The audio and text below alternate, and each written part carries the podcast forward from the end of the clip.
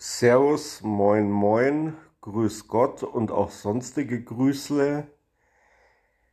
Das ist die Folge 9 der Mordenpost vom 22. Juni 2021.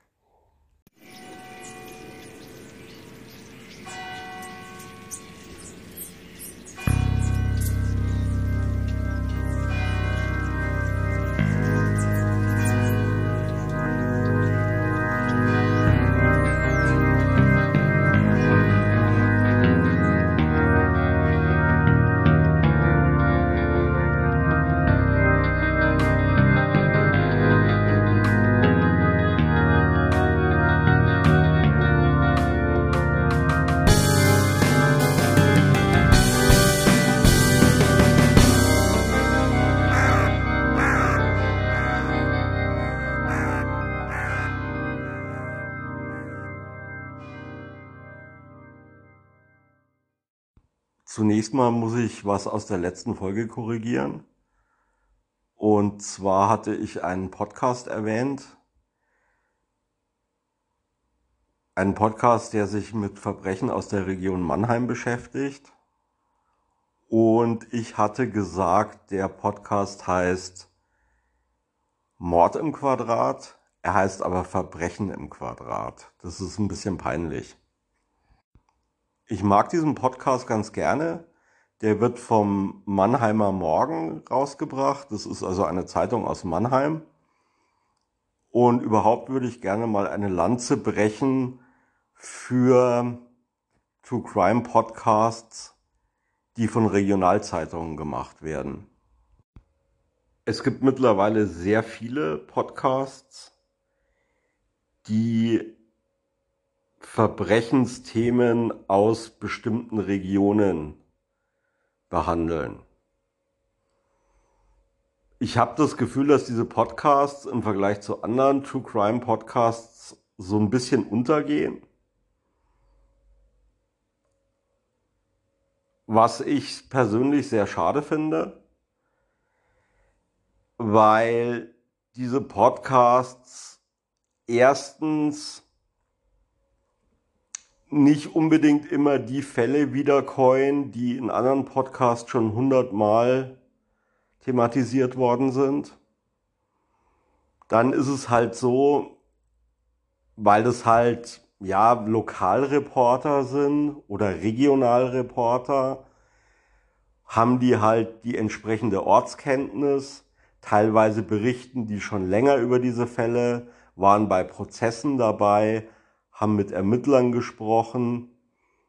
Man merkt halt schon so ein bisschen, dass die halt tiefer in der Materie drin stecken.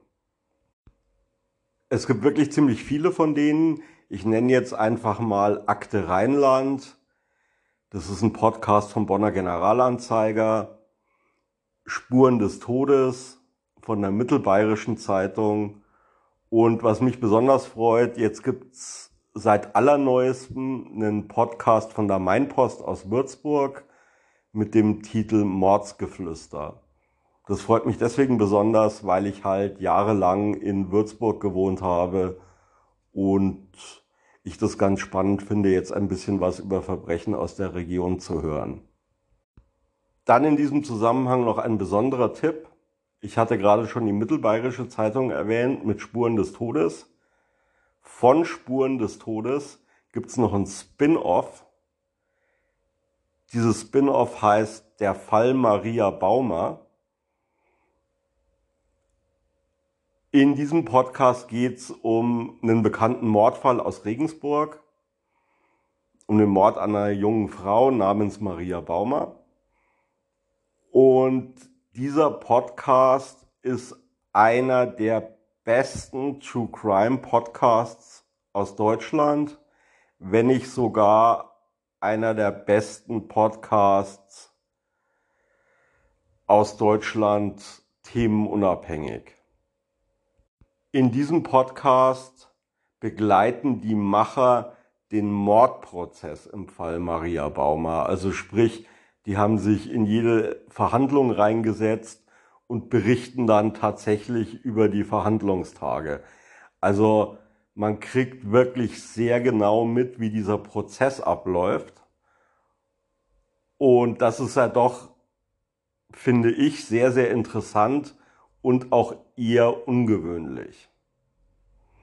Also auf jeden Fall der Fall Maria Baumer von der Mittelbayerischen Zeitung anhören.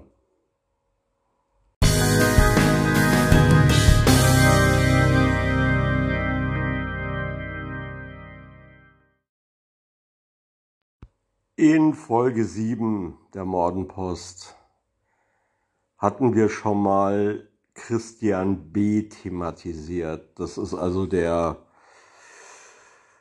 äh, von einem zweifelhaften Ruf begleitete Serienstraftäter aus Deutschland, der laut Staatsanwaltschaft Braunschweig äh, der Hauptverdächtige im Fall Maddie McCann ist. Der Herr B. hat eine handgeschriebene Pressemitteilung veröffentlicht, in der er über den Rechtsstaat fabuliert und die Staatsanwälte in seinem Fall zum Rücktritt auffordert. Beigefügt hat er dann wohl noch eine kleine Karikatur. Jetzt kann man natürlich sagen, der Herr B ist ein schlimmer Finger und damit liegt man ziemlich richtig. Ähm, ich hatte ja aber auch in der Folge 7 schon mal gesagt, dass mir irgendwie die Strategie von der Staatsanwaltschaft ein bisschen komisch vorkommt. Ähm, jetzt ist es auch so, dass der Mark T. Hofmann, das ist äh, so ein ja, Profiler, den kann man durchaus kennen durch Fernsehauftritte und Auftritte auch in True Crime Dokus. Der hat sich jetzt auch kritisch gegenüber der Staatsanwaltschaft geäußert und hat gemeint, das geht halt nicht. Also mit großem Pomp äh, da eine Pressekonferenz machen, die weltweit Wellen schlägt und dann hört man nichts mehr von dem Fall und Unschuldsvermutung etc. etc. Ja, ähm, im Zuge dieser ganzen Geschichte ist dann noch irgendwie rausgekommen, dass die Staatsanwaltschaft Braunschweig den Herrn B. bisher zum Fall Meddi noch nicht mal befragt hat. Keine Befragung, kein Verhör.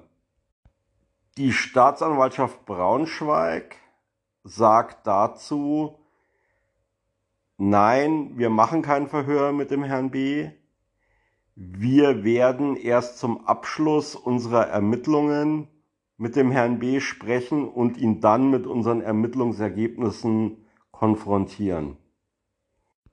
Das ist eine, ich sage jetzt mal, interessante Strategie. Also vielleicht denkt die Staatsanwaltschaft ja, hey, der B, das ist so ein hartgesottener Verbrecher. Äh, aus dem kriegen wir eh nichts raus. Das heißt, wir brauchen sozusagen äh, Munition um ihn im Gespräch dann irgendwie auf den falschen Fuß zu erwischen oder ihn halt sonst irgendwie unter Druck setzen zu können. Ob das jetzt die richtige Strategie ist, kann ich nicht beurteilen. Ich kann halt nur sagen, nach wie vor finde ich diese diesen, diesen ganzen Vorgang irgendwie merkwürdig. Und ich habe wirklich starke Zweifel, dass die Staatsanwaltschaft Braunschweig da wirklich was in der Hand hat, was für eine Anklage reicht.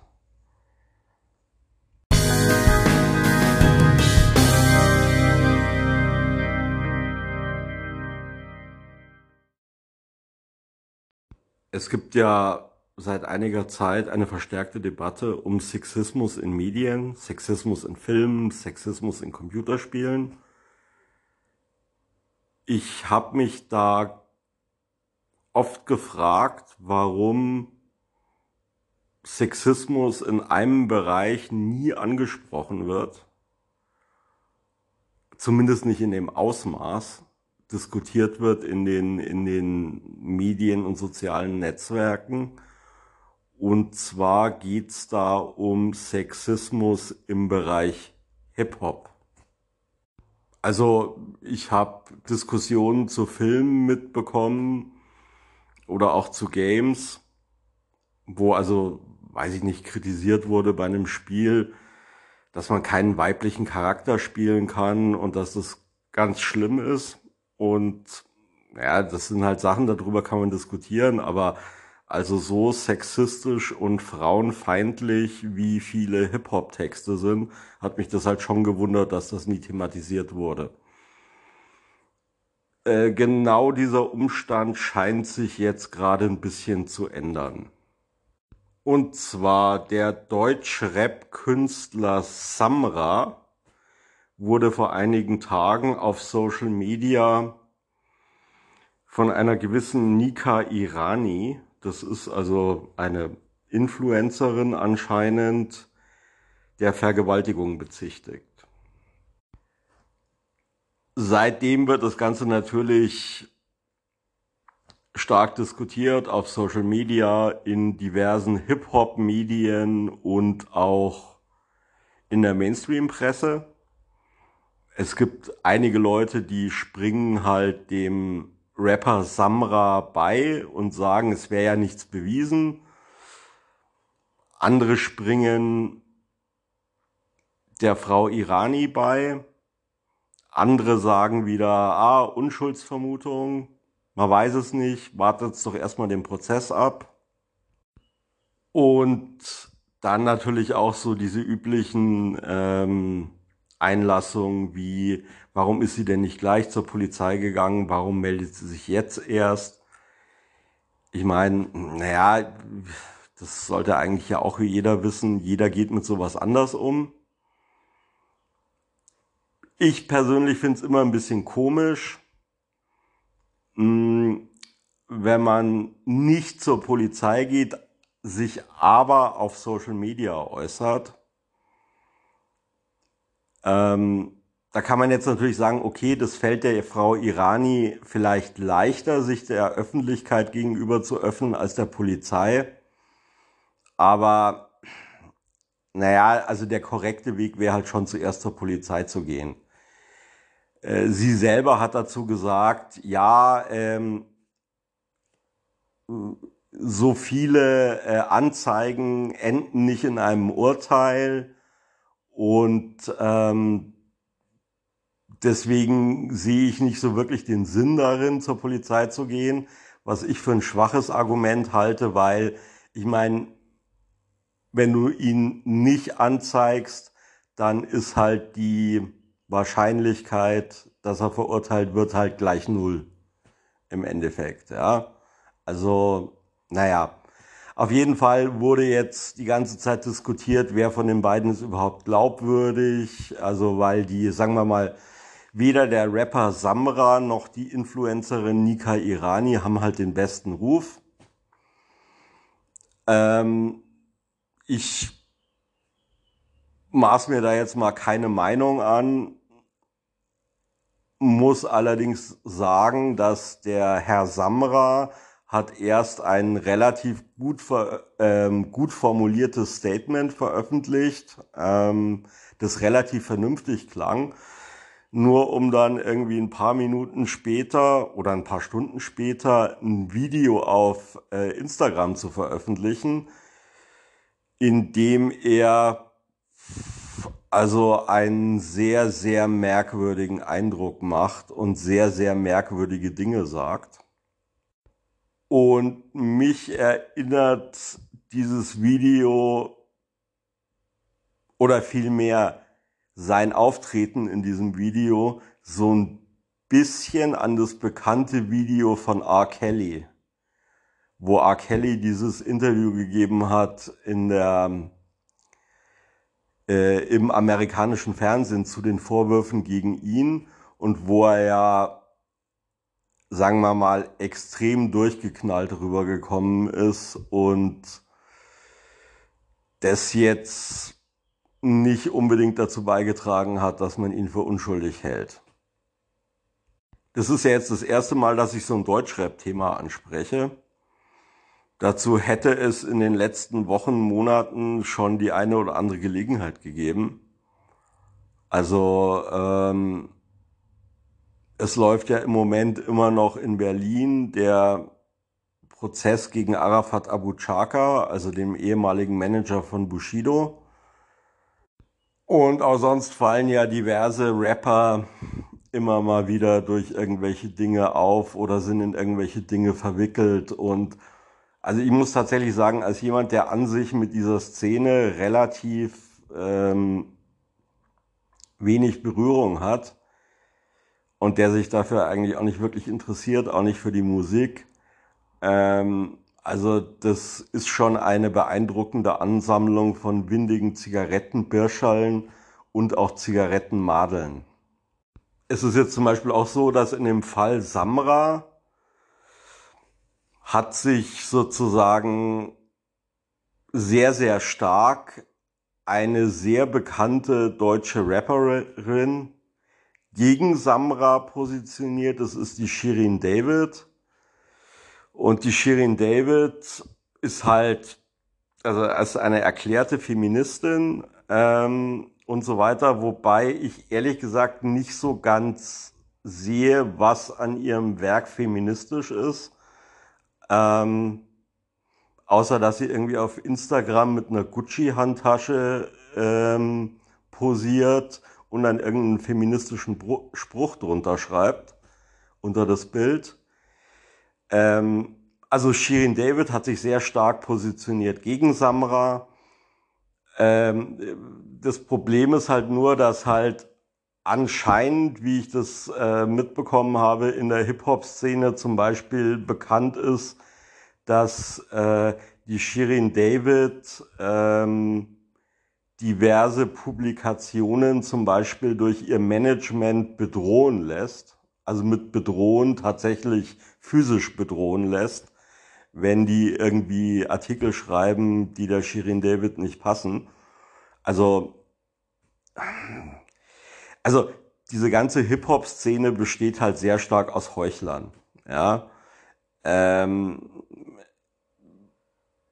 ja, also ich weiß immer gar nicht, ob und wie ich irgendwas zu dieser Szene sagen soll, wenn da mal wieder was vorkommt, weil da kommst du immer gleich vom Hundertsten ins Tausendste und das äh, sind halt zu 70, 80 Prozent, sagen wir mal, charakterlich recht fragwürdige Personen. Ähm, muss allerdings auch dazu sagen, also ich persönlich bin jemand, der sehr stark sagt, separate the art from the artist. Also selbst wenn irgendwie ein Künstler kein guter Kerl ist oder auch was Schlimmes gemacht hat, spricht aus meiner Sicht nichts dagegen, sich an dessen Werk weiter zu erfreuen. Ähm, wenn es einem gefällt.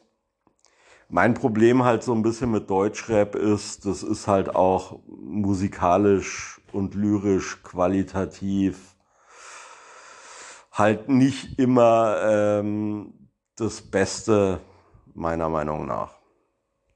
Natürlich gilt hier die Unschuldsvermutung. Ähm, das ist jetzt gerade am Anfang. Man weiß nicht, ob es da zu einem Prozess kommt. Inzwischen ist es wohl so, dass die Frau Irani den Samra doch angezeigt hat, was sie ja ursprünglich nicht wollte. Und der Samra hat wohl äh, auch die Frau Irani jetzt angezeigt. Ähm, schauen wir mal, ob da jetzt noch irgendwie was kommt.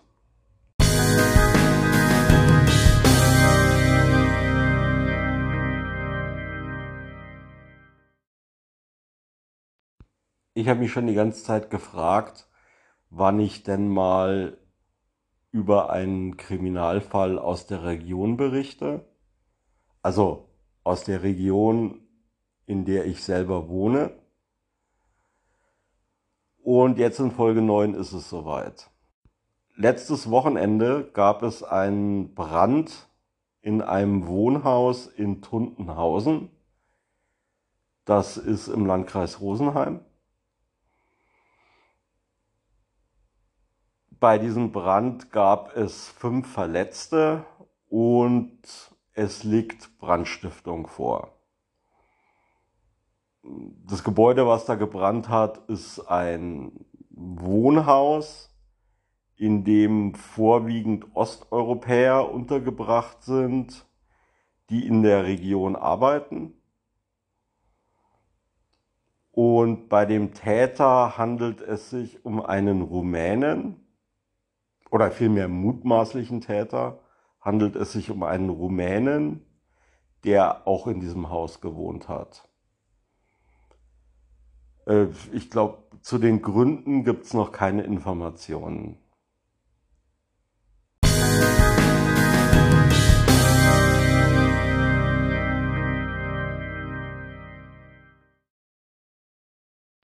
Wie es der Zufall so will, haben wir jetzt noch direkt ein zweites Verbrechen, was sich so im weitesten Sinne in meiner Region zugetragen hat. Allerdings auf der anderen Seite der Grenze im österreichischen Bundesland Tirol. Hier hat ein 29-jähriger Mann einen 77-jährigen Mann mit mehreren Messerstichen getötet. Der Grund für die Tötung war zunächst rätselhaft. Der Täter hat dann beim Verhör bei der Polizei ausgesagt, ja, also es gab keinen speziellen Grund, jetzt diesen Mann ausgerechnet umzubringen, aber ich komme mit meinem Leben nicht klar, ich möchte gerne in den Knast. Und dafür muss man ja ein Verbrechen begehen. Also habe ich den Mann getötet. Das ist natürlich eine Aussage, wo man sich so denkt, so, hä, was, wie, äh, was ist denn da passiert? Äh, was ist denn das für ein Motiv? Äh, wenn du unbedingt eine Weile in den Knast äh, möchtest, dann bring halt keinen um, dann überfall halt eine Tankstelle und lass dich dabei erwischen. Ja, dann kommst auch irgendwie in den Knast für eine gewisse Zeit, aber äh, was soll das? Also total merkwürdig. Jetzt hat aber der Anwalt des Täters, ein Herr Alexander Swanka, der Staatsanwaltschaft und auch der Öffentlichkeit eine andere Version präsentiert. Nach Gesprächen mit dem Täter und dessen Vater geht der Herr Swanka davon aus, dass der Täter vom Opfer, bei dem es sich um einen ehemaligen Nachbarn handeln soll, vor 20 Jahren zwei Jahre lang sexuell missbraucht worden sein soll. Und auch der Vater des Täters soll schon als Kind von dem Mann missbraucht worden sein. Außerdem sollen weitere Recherchen im Umfeld des Opfers ergeben haben, dass es sich um einen äußerst merkwürdigen Einsiedler gehandelt hat, ähm, der es zum Beispiel auch nicht erlaubt hat, dass andere Leute sein Haus betreten. Und der Anwalt fordert nun von der Staatsanwaltschaft, dass sie das Haus des Opfers durchsuchen soll, um zu gucken, ob man da irgendwelche Beweise für sexuellen Missbrauch findet. Von diesem Fall hatte ich tatsächlich gar nichts mitbekommen. Ähm, da muss ich mich bedanken bei meinem Tirol-Korrespondenten Rainer Z., der mich über diesen Fall informiert hat. Und kurioserweise während ich diese Folge aufgenommen habe, hat mich von dem Rainer Z eine weitere Info erreicht aus Tirol. Und zwar wurde gestern dort eine Wasserleiche geborgen. Und zwar beim Innkraftwerk in Kirchbichel. Das ist auch im Bezirk Kufstein. Ähm, über die Identität dieser Leiche und darüber, woran sie gestorben ist, weiß man noch nichts. Die Leiche ist in der Gerichtsmedizin in Innsbruck und ja, ich wollte es jetzt der Vollständigkeit halber noch erwähnen. Danke, Rainer. Ausgezeichneter Job als Kriminalkorrespondent. Ähm, ich hoffe auf weitere Links zu solchen Themen.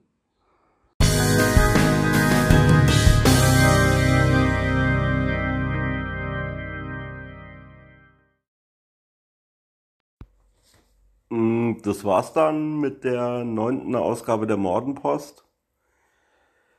Äh, diesmal hatten wir ja deutsche Fälle plus einen Fall aus dem angrenzenden Ausland.